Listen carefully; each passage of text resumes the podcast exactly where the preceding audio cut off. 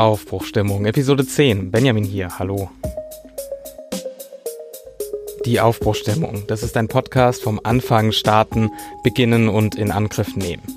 Eben Aufbruchstimmung.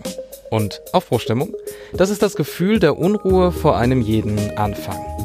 Dieses Gefühl vom Knistern, von Spannung, von Herzpochen, das kennen wir doch alle. Denn schließlich nimmt doch auch alles einmal seinen Anfang. Oder?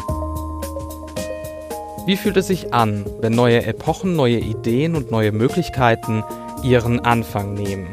Und was braucht es dazu, einen Anfang zu wagen? Wenn ihr diesen Podcast abonniert, erzähle ich euch regelmäßig Geschichten und Anekdoten aus Gesellschaft, Wissenschaft und anderen Feldern, in denen der Anfang und Aufbruchstimmung eine Rolle spielt. Ich versuche Themen und Situationen abzuklopfen, die einen Anfang in sich tragen. Was ist das Besondere am Anfang? Finden wir es gemeinsam heraus. Herzlich willkommen, schön, dass ihr dabei seid.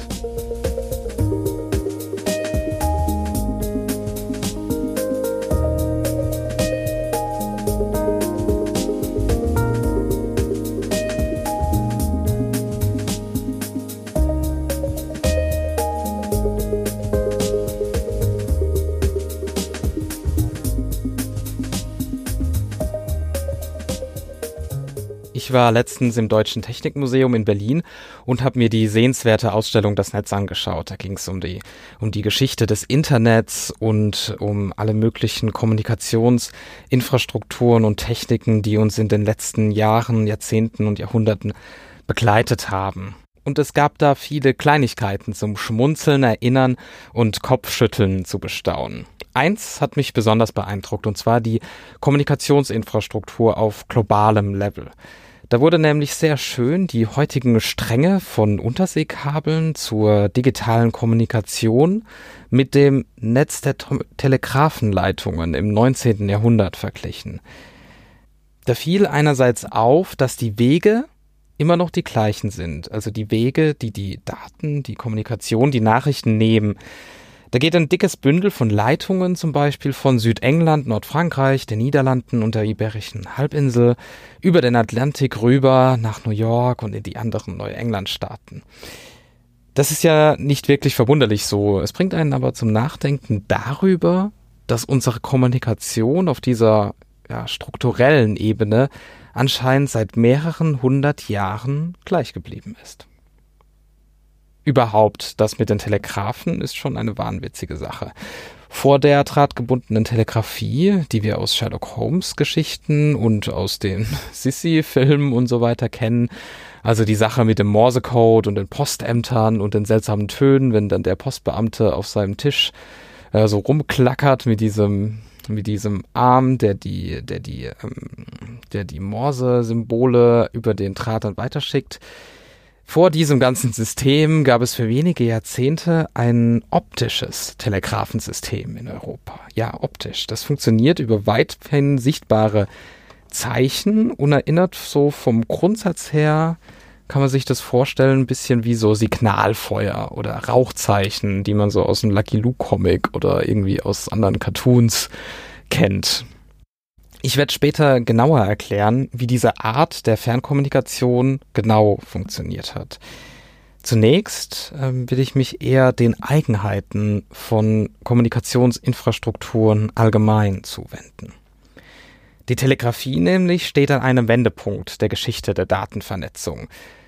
Damit wird Fernkommunikation zum ersten Mal erschwinglich. Die Ressourcen, die eingesetzt werden müssen, um eine Nachricht über weite Strecken zu befördern, werden geringer. Gleichzeitig steigt die Geschwindigkeit. Während der Bote im antiken Griechenland, der den Sieg über die Perser bei Marathon noch im Angesichts des Todes übermittelte, wir sprachen vor zwei Folgen darüber, sind solche körperlichen Höchstleistungen mit der Telegrafie nicht mehr nötig. Nachrichtenübertragung über weite Strecken hört langsam auf, ein Problem der Physis zu werden und stattdessen wird es langsam zu einem Problem der Physik und der Kognition, wenn man so will, des Fachwissens. Wenn eine technische Infrastruktur besteht, dann bedeutet das, dass ein gewisses Handlungskonzept in eine materielle Form gegossen wurde. Beim Telegraphen bedeutet das, der Sender kodiert eine Nachricht in ein übertragbares Symbolsystem. Sender und Empfänger, beide verfügen über die Fähigkeit, die Nachricht zu dekodieren und ihr eine für jedermann verständliche sprachliche Form zu geben. Auf diese Grundidee ist der gesamte Aufbau ausgerichtet.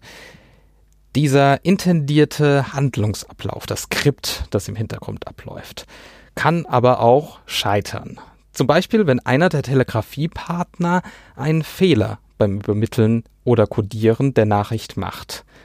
Dann kommt beim Empfänger unter Umständen nur Quark, Unsinn an.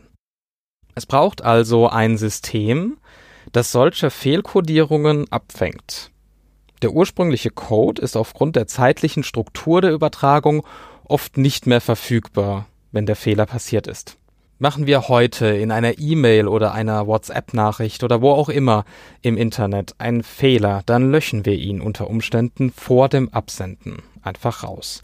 Der Fehler ist so nur ein Wimpernschlag lang in der Welt, er fließt nicht in die Kommunikation mit ein. Das geht aber beim Telegrafieren nicht. Ein übermittelter Fehler bleibt im Code bestehen.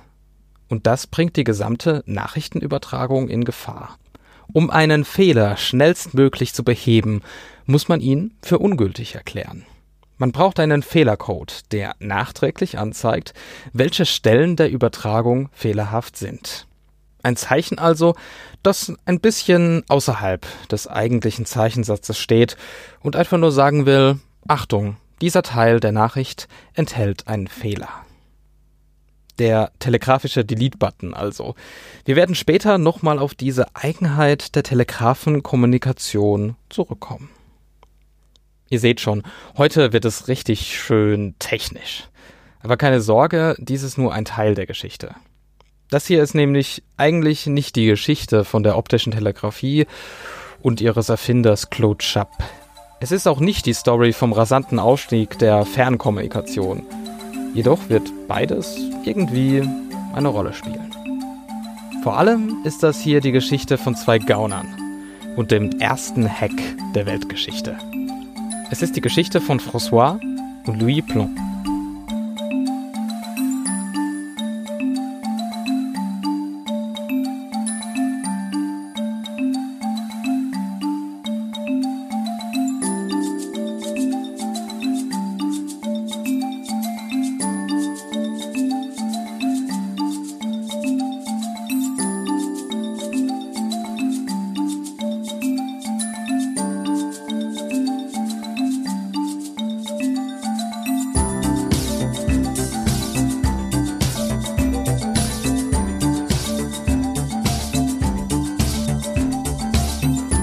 Die Hafenstadt Bordeaux ist im Vergleich zu Paris weiter, offener, weniger beengt. Die Garonne ist breiter als die Seine. Die Häuser am Cours de la Marne, an der Place Saint-Projet oder der Rue Sainte-Catherine sind niedriger als die achtstöckigen Hohenhauskolosse, die die Rue d'Anton, den Boulevard Saint-Germain die Rue de Ménilmontant oder andere der unzähligen Gassen, Straßen, Alleen und Plätze der französischen Hauptstadt säumen. Das pompöseste Gebäude in Bordeaux ist die Börse am Place de la Bourse mit dem berühmten Fotomotiv der Brunnenanlage Le Miroir d'Eau.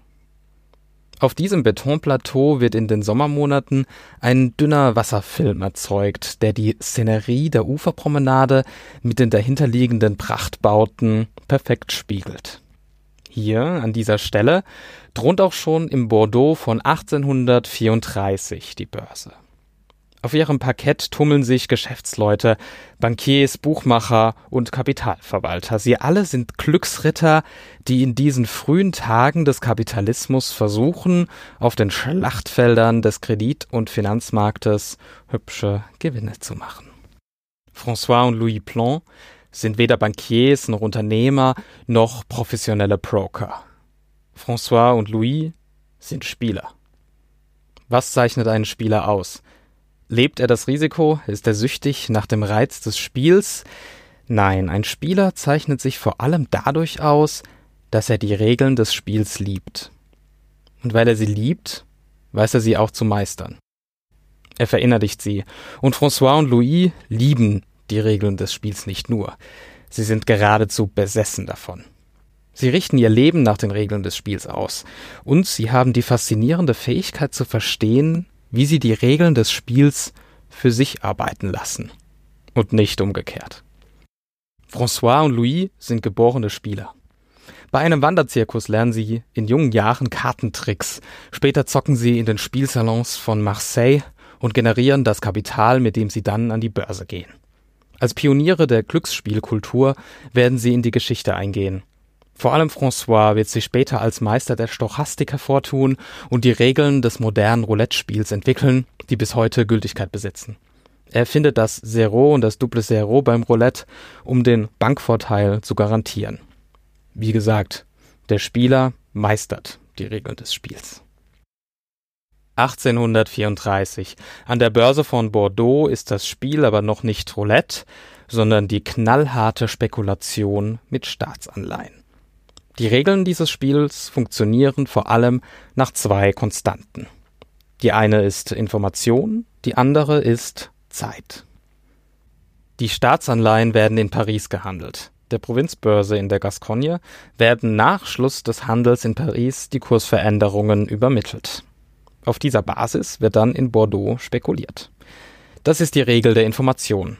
Fallen die Kurse oder steigen sie? Die aktuellen Kurse kommen per berittenem Boten, der für die Strecke drei Tage braucht. Drei Tage. Das ist die Regel der Zeit.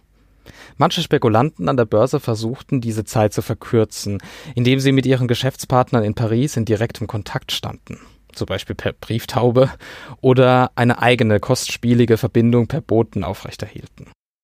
Diese Behelfswege hatten aber ihre eigenen Tücken. François und Louis kennen die Regeln des Spiels. Es ist eigentlich ganz einfach. Wer Informationen und Zeit kontrollieren kann, gewinnt das Spiel. Sie brauchen nur einen minimalen Vorsprung an Information und Zeit und schon ist der Gewinn beinahe garantiert. Bei fallendem Kurs können Sie Ihre Position noch schnell gewinnbringend verkaufen oder vorzeitig lukrative Optionen aushandeln. Bei steigendem Kurs können Sie zielsicher die günstigen Papiere aufkaufen und später mit sattem Gewinn abstoßen. Das ist Ihr Spiel, die Regeln bis zum äußersten auszureizen. Die einzige Frage lautet, wie lassen sich Information und Zeit kontrollieren?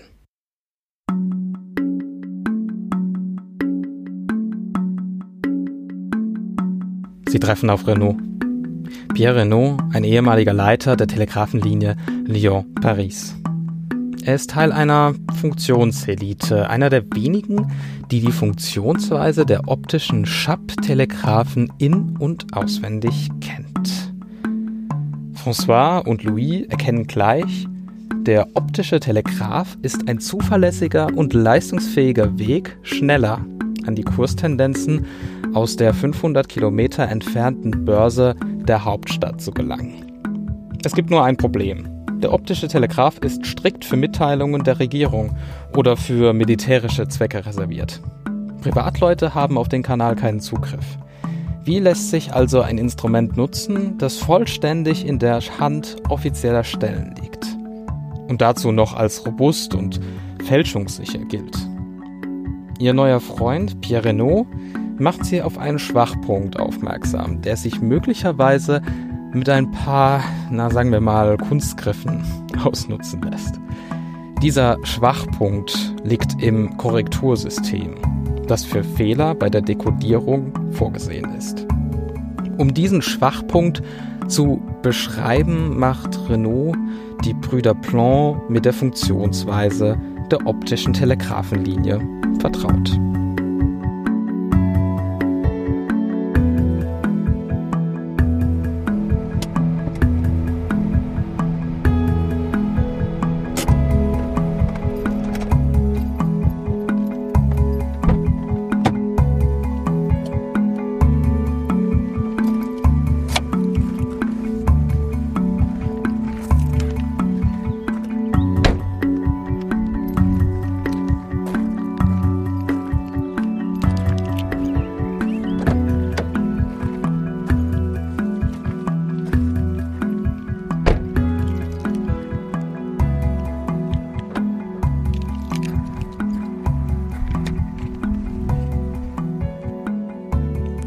Ja, das läuft. Okay, alles klar.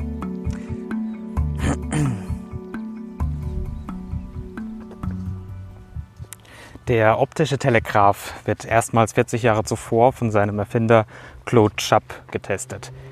Neun Minuten braucht das Signal vom damaligen Pariser Vorort Belleville über Écouen ins 25 Kilometer entfernte Saint-Martin-du-Tertre. Ein berittener Bote hätte bis zu einer halben Stunde gebraucht für die gleiche Strecke. Für die damalige Zeit also eine wahre Highspeed-Übertragung. Und noch viel wichtiger, das System des jungen Erfinders hatte reibungslos funktioniert. Die Nachrichten sind verschlüsselt, die Übertragung verläuft bestens zu, zu verhältnismäßig überschaubaren Kosten. Die Technik genoss bald einen guten Ruf. Das aus der Revolution hervorgegangene Nationalkonvent beschloss den Bau der ersten Telegrafenlinie und finanzierte sie. Telegrafiert wurde zunächst von der Hauptstadt ins nordfranzösische Lille. Und das funktionierte ungefähr so. Die Telegrafenlinie besteht aus Telegrafenstationen, die gegenseitig in Sichtweite gebaut wurden. Herz jeder Station war das mehrere Meter hohe Holzgestell auf dem Dach, an dessen oberem Ende ein fünf Meter langer Balken, der sogenannte Regulator, schwenkbar befestigt war. Stellt euch einfach ein großes T vor, wobei man den Querstrich vom T wie ein Rotorblatt von einem Propeller ausrichten kann, wie man will. An jedem Balkenende war ein zwei Meter langer und ebenfalls schwenkbarer Arm, der sogenannte Indikator, angebracht, mit einem Gegengewicht zur Erleichterung des Einstellens der Zeichenstellungen. Also nochmal zwei Propeller quasi an jeder Seite vom T-Träger. Kapiert? Naja, ist auch nicht so schlimm, wenn nicht. Ähm, viel wichtiger ist folgendes. Über Rollen und Seile ließen sich jetzt die drei beweglichen Arme so gegenseitig verstellen, dass man 196 verschiedene Zeichen bilden konnte. Zur Ausstattung jeder Station gehörte ein Fernrohr, mit dem man die in circa 10 Kilometer entfernten Signale der vorherigen Station auslesen konnte. Die Vorrichtungen wurden auf hohen Gebäuden erbaut, über Land wurden Türme auf Hügeln errichtet.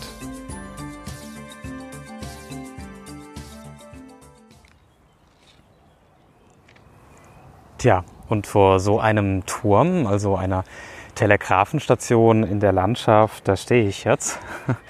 Denn ja, der Schabsche Telegraph wurde bald das Rückgrat der französischen Fernkommunikation. Und ein Netz von Telegrafenlinien durchzug die junge Französische Republik, später das Kaiserreich.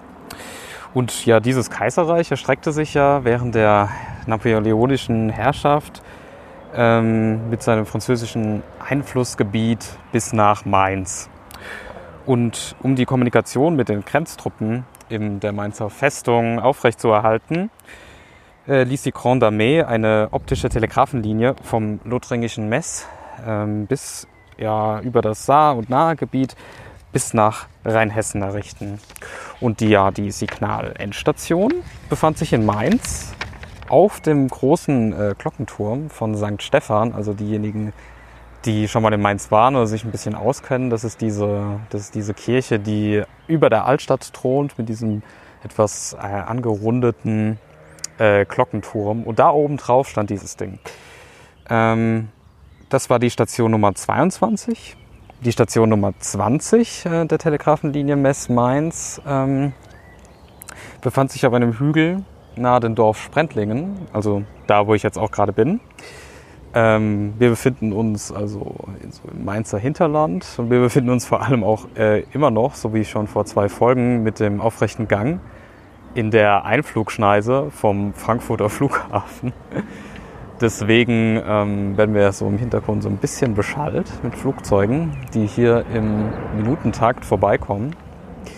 Aber ja, im Ausgleich zwitschern ja auch so ein bisschen die Vögel. Ich bitte dies zu entschuldigen. Ich werde auch versuchen, so ein Stück weit, weil es zu arg ist, jetzt so die Sachen rauszuschneiden. Ja, dieser Hügel, auf dem ich stehe, schön bepflanzt mit ähm, Weinstöcken, äh, wird heute Napoleonshügel genannt. Oder Napoleonshöhe vielmehr. Und auf dieser Höhe befindet sich ein Nachbau von dem historischen Telegrafentürmchen. Ähm, mit einem Podcatcher der Bilder aus Kapitelmarken anzeigen kann. Sehe Sie jetzt ein Bild. Ich mache jetzt gleich noch ein paar Bilder. Ähm, für alle anderen, die so ein Stück Software nicht auf ihrem Handy installiert haben, die können auf die Webseite gehen oder auf Instagram schauen. Da habe ich dann noch ein paar mehr Bilder, ähm, nicht nur von dem Turm, in dem ich stehe, sondern ähm, auch so ein bisschen von der Landschaft, es wirklich sehr, sehr schön hier. Äh, wie gesagt, am Hang mit den Weinbergen. Ich stehe hier gerade unter einem Obstbaum und man kann die gesamte Ebene, das gesamte Tal so überblicken, die verschiedenen kleinen Dörfern, Windräder, Felder, alles wirklich ähm, wie gemalt quasi. Ja, ich beschreibe mal kurz ähm, nicht nur die Landschaft, sondern auch diesen Turm. Ich stehe jetzt so, sagen wir mal, so 200 Meter weit weg, weil neben dem Turm, das ist so eine Station auf einem Wanderweg und da äh, sind jetzt auch gerade Wanderer tatsächlich und ähm, da wollte ich jetzt ein bisschen abseits, wollte ich nicht stören, die ähm, Leute bei ihrer Rast. Andererseits wollte ich meine Aufnahme nicht stören. ähm, genau, ich sehe den Turm, der ist so, sagen wir mal, fünf Meter hoch, vielleicht ein bisschen höher, muss ich gleich nochmal schauen, weil die haben da auch äh, dankenswerterweise solche Infotafeln äh, nebendran installiert. Da kann man auch hochgehen und kann ähm, quasi die Aussicht noch verbessern, indem man auf dem Turm hochgeht und man kann sich informieren über den, die optische Telegrafie, weil ähm, obendrauf, jetzt warten wir mal kurz das Flugzeug ab, ich bin gleich wieder da. So, ich bin wieder da. Das war jetzt so ein etwas lauterer Brummer. ähm, ja, auf dem Turm drauf ist ein Holzgestell installiert. Ähm, diesem, diesen Zeigersystem nachempfunden, ähm, was die Schabtelegraphen hatten, um eben die verschiedenen Zeichen, das Alphabet oder die ähm, Sonderzeichen ähm, anzuzeigen, zu kodieren. Ähm, aus Sicherheitsgründen ist das hier anscheinend ähm, fest, also man kann nicht daran rumspielen oder so oder verschiedene Zeigerstellungen einrichten. Es gibt nur eine Zeigerstellung, das ist irgendwie so der Mittelbalken ist so ein bisschen quer und ähm, die beiden Endzeiger zeigen nach oben. Das seht ihr dann auf dem Foto. Ja, und ähm, ich bin mit dem Auto hier, weil heute sind über 30 Grad. Da muss doch das mit, dem, das mit der Wanderung nicht unbedingt sein, aber ähm, ich habe auch schon auf dem Weg hierher, äh, interessanterweise, das auch schon von relativ weit gesehen. Also der, die Lage ist anscheinend richtig gut gewählt. Es gab dann noch eine Station ähm, zwischen Mainz und hier und äh, dann nur noch die Station Mainz. Und ähm, ich bin jetzt, glaube ich, 15 Kilometer mit dem Auto gefahren. Es ist dann Luftlinie noch ein bisschen kürzer. Also man kann schon mit relativ wenig Stationen eine ja, anständige Strecke überbrücken.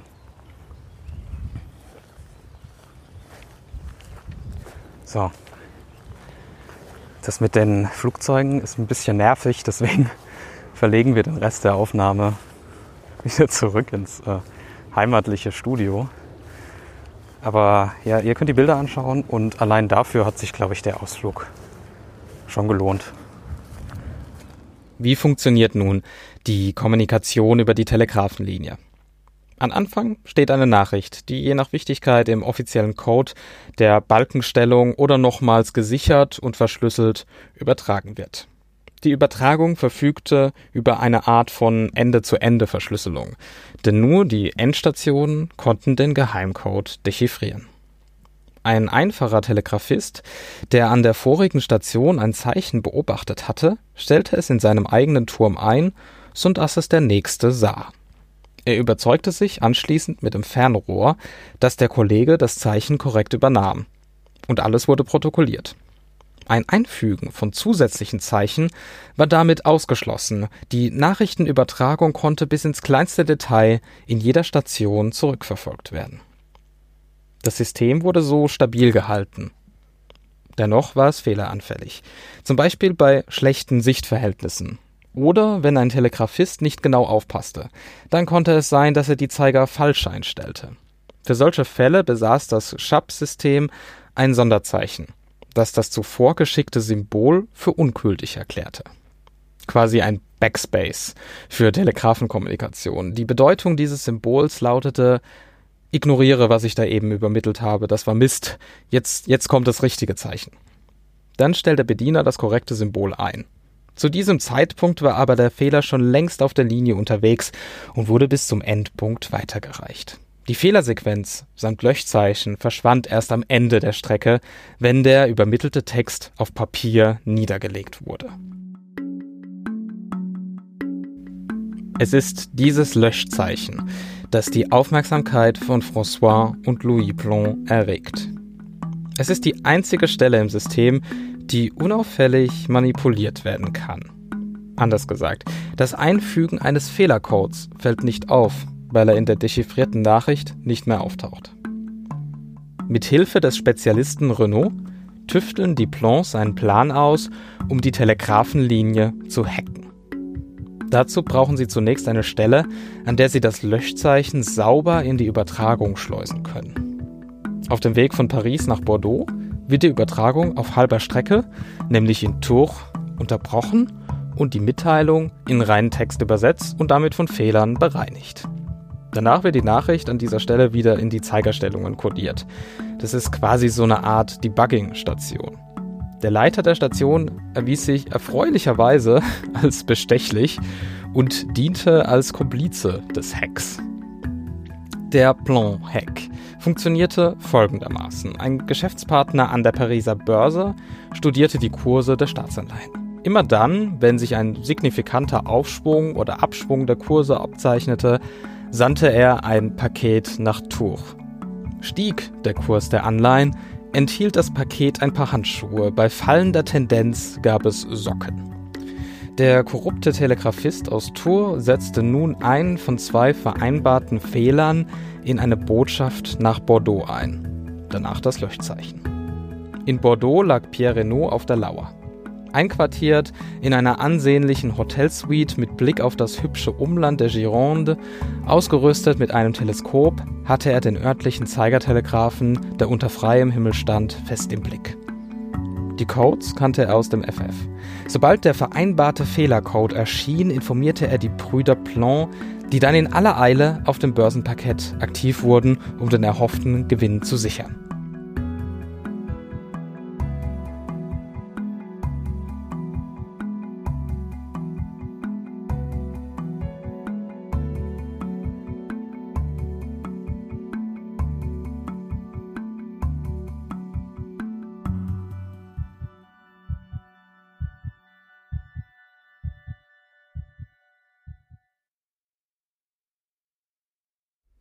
Es war ein riskantes Spiel mit vielen Variablen und der erspielte Vorsprung war tatsächlich minimal. Der Wettlauf mit der Zeit musste gegen den berittenen Börsenkurier gewonnen werden. Das Handschuh- oder Sockenpäckchen nach Tour lieferte die Postkutsche aus. Hier ließ sich also nicht wirklich Zeit gewinnen. Den entscheidenden Vorsprung, und das, das waren im Endeffekt nur ein, zwei Stunden, den brachte der optische Telegraph von Tours nach Bordeaux. Es ergab sich also nur ein kurzes Zeitfenster. Man kann sich ausmalen, wie oft François und Louis durch die Gassen der Altstadt von Bordeaux und durch die Gänge des Börsengebäudes rannten, um ihre Optionen, Käufe und Verkäufe auszuhandeln. Es war ein geradezu wahnwitzig kleines Delta, was sich die Gauner erkauften aber es lohnte sich. Informationen und Zeit waren die Regeln des Spiels. Mit dem Hack der Telegrafenlinie wurden sie subtil und in aller Stille ausgehebelt. In kürzester Zeit verhalfen sich François und Louis so zu großem Erfolg an der Börse von Bordeaux. Sie verdienten ein Vermögen. Was haben unsere beiden Gauner dort eigentlich installiert? Sie sind im Grunde nur an einer Stelle in das System eingedrungen und haben es sonst unberührt gelassen. Sie haben zum Zeichenkatalog, der dem System zur Verfügung stand, eine weitere, nur ihnen bekannte Bedeutung hinzugefügt, aber kein neues Element erschaffen. Ihre Nachricht reist auf dem Rücken des eigentlichen Codes mit, nur für Eingeweihte zu erkennen. Ein unsichtbarer Eingriff, nicht zurückzuverfolgen. Zwei Punkte waren entscheidend. Das Wissen über die Funktionsweise des Systems und zweitens das Vertrauen darin, dass ihr Eingriff die Funktionstüchtigkeit nicht beeinträchtigte. Es war entscheidend für ihren Erfolg, dass alles ganz genauso weiterlief wie bisher. Sie nutzten also in gewisser Weise einen unentdeckten Bug aus, eine Sicherheitslücke, wenn man so will, die sich nur durch ausgereiftes Expertenwissen identifizieren ließ. Es ist im Grunde das, was wir auch heute als Hacken bezeichnen würden.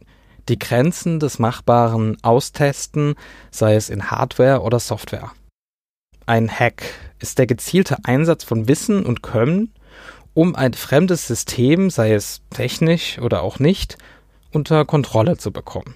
Das Spiel, oder sagen wir der Workaround von François und Louis, flog nach zwei Jahren auf. Denn auch ihr Plan hatte eine Schwachstelle. Der korrupte Telegraphist in Tours.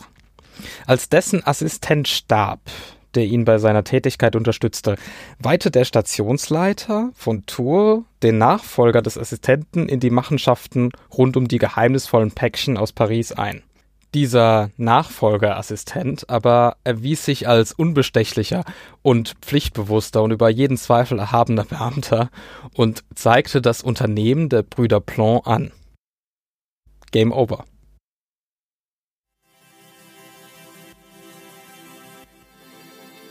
Doch François und Louis Plon hatten die bemerkenswerte Eigenschaft, stets auf die Füße zu fallen. Im nachfolgenden Prozess erhielten sie eine vergleichsweise milde Strafe wegen Beamtenbestechung. Das verdiente Geld aber durften sie behalten. Es gab schlicht noch kein Gesetz, welches für ein solches betrügerisches Vorgehen Anwendung gefunden hätte. Ihr Hack war nicht strafbar. François und Louis hatten eben die Regeln des Spiels verinnerlicht und allenfalls ein bisschen, naja, vielleicht angepasst. Auch wenn der erste Hack der Weltgeschichte nach zwei Jahren auflog. Gescheitert war er nicht. Im Gegenteil, das Unternehmen war ein riesiger Erfolg. Ihr Ruf an der Börse allerdings war ruiniert. Doch François und Louis blieben Spieler. Und was machen Spieler mit einem Haufen Geld? Richtig, sie investieren es in ein Casino. 1840 einigten sich François und Louis mit dem Landgraf Ludwig Wilhelm von Hessen-Homburg auf die Gründung eines Roulettehauses in seinem Fürstentum. Der Graf hatte das große Vorhaben, das Heilbad von Bad Homburg zu einem international bedeutsamen Kurort auszubauen. Dazu gehörte in der damaligen Zeit auch die Errichtung einer Spielbank. 1841 wurde die Spielbank von Bad Homburg gegründet, unter anderem mit Spekulationsvermögen aus dem Telegrafenheck. Es war ein voller Erfolg. Doch als Bismarck im neu gegründeten Deutschen Reich ein Spielbankverbot verhängte, stellte das Haus 1872 seinen Betrieb wieder ein. Doch auch das stellte sich als verkraftbarer Verlust heraus, denn in der Zwischenzeit hatte François Plan die Spielbank von Monte Carlo gegründet und zum berühmtesten und größten Casino der Welt gemacht.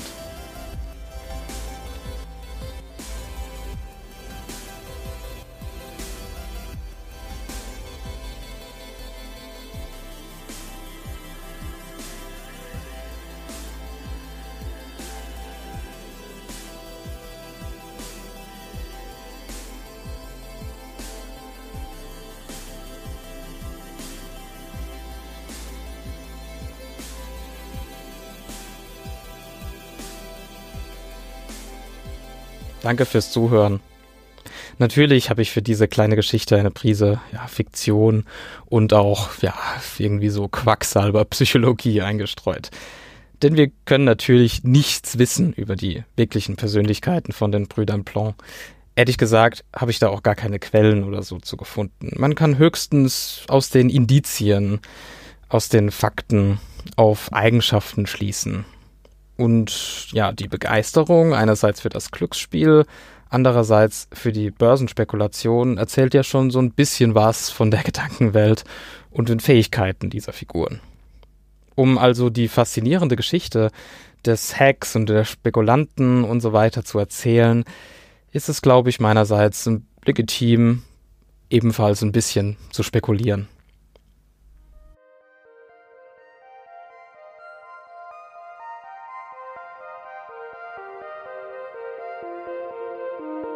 Wenn dir gefallen hat, was du gehört hast, dann abonniere doch die Aufbruchstimmung. Das geht mit allen üblichen Podcast-Apps und Plattformen. Außerdem kannst du auf der Webseite einen Kommentar hinterlassen. Auf Twitter und Instagram mit dem Handle Aufbruchpodcast kündige ich neue Folgen an und informiere über aktuelle Themen. Weiterempfehlen geht mit den Social Media Accounts natürlich besonders gut. Die Posts mit den aktuellen Episodenbildern könnt ihr ganz einfach retweeten oder reposten. Das hilft diesem Projekt am allermeisten. Und ja, bleibt natürlich auch weiterhin dran an der Aufbruchstimmung. Ich freue mich, wenn wir uns in zwei Wochen hier wieder hören. Und bis dahin wünsche ich euch eine aufregende Zeit.